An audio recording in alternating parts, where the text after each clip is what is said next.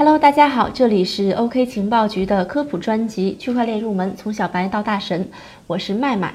上一期我们为大家介绍了 EOS 的基本情况，虽然它现在有一点凉凉，但是我们并不能否认 EOS 对于区块链发展的重大意义。可以说，EOS 是区块链发展阶段的一个标杆。那么，相对于比特币和以太坊，EOS 到底有什么不同呢？又有什么突破呢？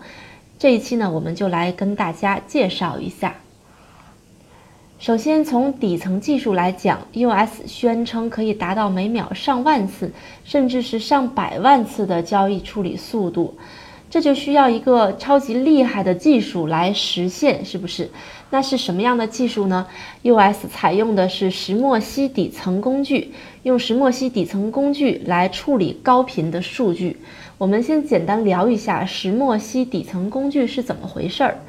石墨烯本来呢其实是一种化学物质，后来区块链开发者呢从石墨烯的分子架构上获得了灵感，认为石墨烯的分子架构可以应用到区块链的底层架构，所以呢我们现在说的石墨烯基本上都是指区块链工具组，它采用的是 C 加加语言来进行编写的。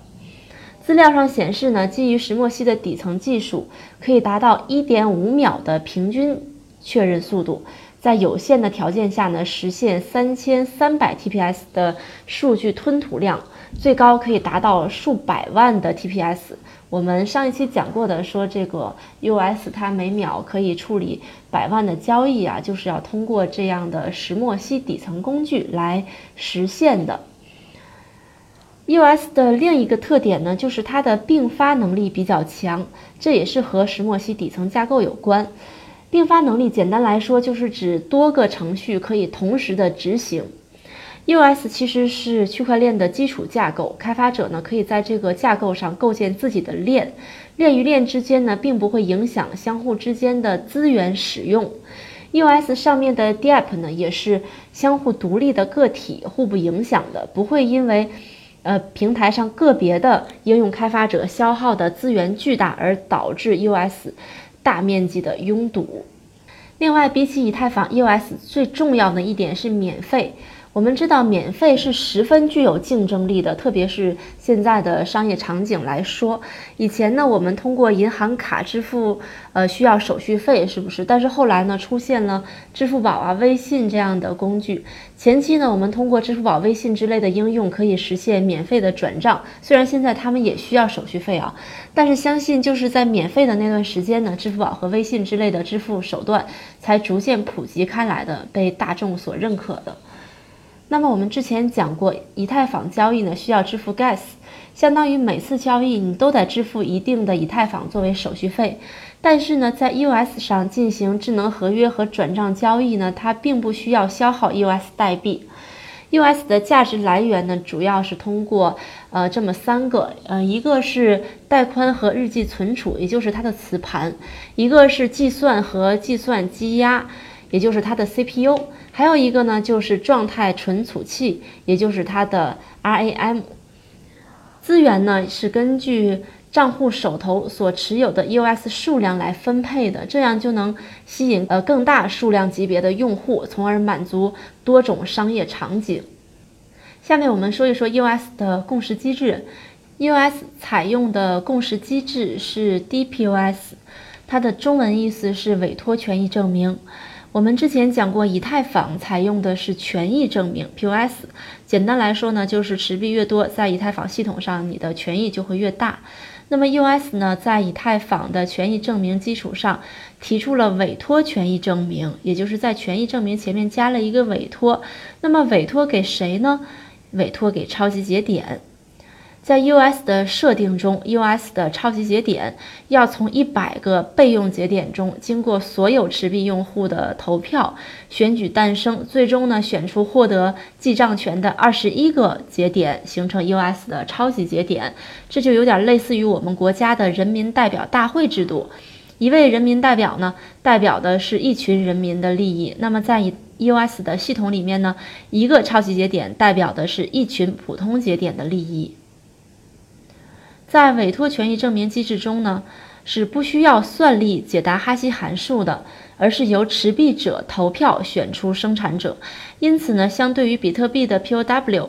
呃，US 的 DPoS 机制呢，处理交易的效率有了巨大的提升。不过呢，委托权益证明也存在着一定的缺陷啊，因为它呢要解决。社区投票积极性的问题，以及为了高速而减少节点，也就是减少所有全网共同投票的这样一个过程，最后是选出二十一个超级节点来进行投票。这样一来呢，它为了高速就减少了节点，进而呢就会加剧中心化的问题。另外，相对于以太坊的智能合约呢，EOS 增增加了安全性。我们知道啊，区块链的世界里是没有立法机构的，那么底层代码呢，就相当于现实生活中的法律。但是涉及到代码，就无法避免 bug，尤其是对于智能合约来讲，出现 bug 的危害是非常非常巨大的，它直接影响到你的数字资产是不是很安全。虽然以太坊在智能合约方面建立了各种各样的应用啊，以及代码标准，但是呢，还不能够满足现有的商业需求。而 U.S. 规定了，仅靠代码是无法完全执行任务的。U.S. 认为呢，源代码协议必须具有可读性。通俗来讲，就是当系统出出错的时候，区块链的生产者呢，能够根据可读性信息来区分这个信息这个错误是什么样的呃 bug，并且呢，可以通过可读性的信息来判断社区的修复是不是正确的。上述种种优势呢，使得 EOS 能够迅速的崛起，尤其是在我们国家啊，EOS 的社区力量是非常非常庞大的。其实对于很多人来讲，你跟他们讲 EOS 的技术有多么的牛，相较以太坊、比特币啊，EOS 有多么多么大的提升，并没有什么用啊，因为大家更关心的是自己能够从中获得多大的红利。显然呢，EOS 让人们看到了获取巨大红利的机会，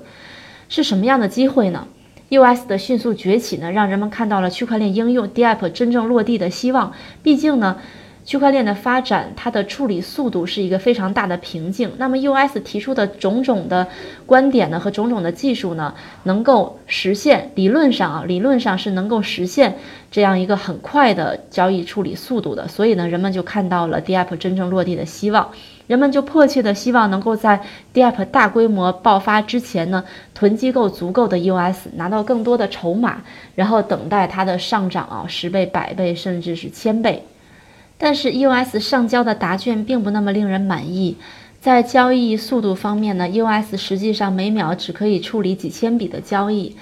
这个速度呢，和宣传中描述的百万级还相距甚远。虽然 DApp 真的出现了很多啊，但是基本上都是一些类似于资金盘的项目，或者是简单的小游戏啊，博彩类的一些赌博啊，操作性不高，体验又很差。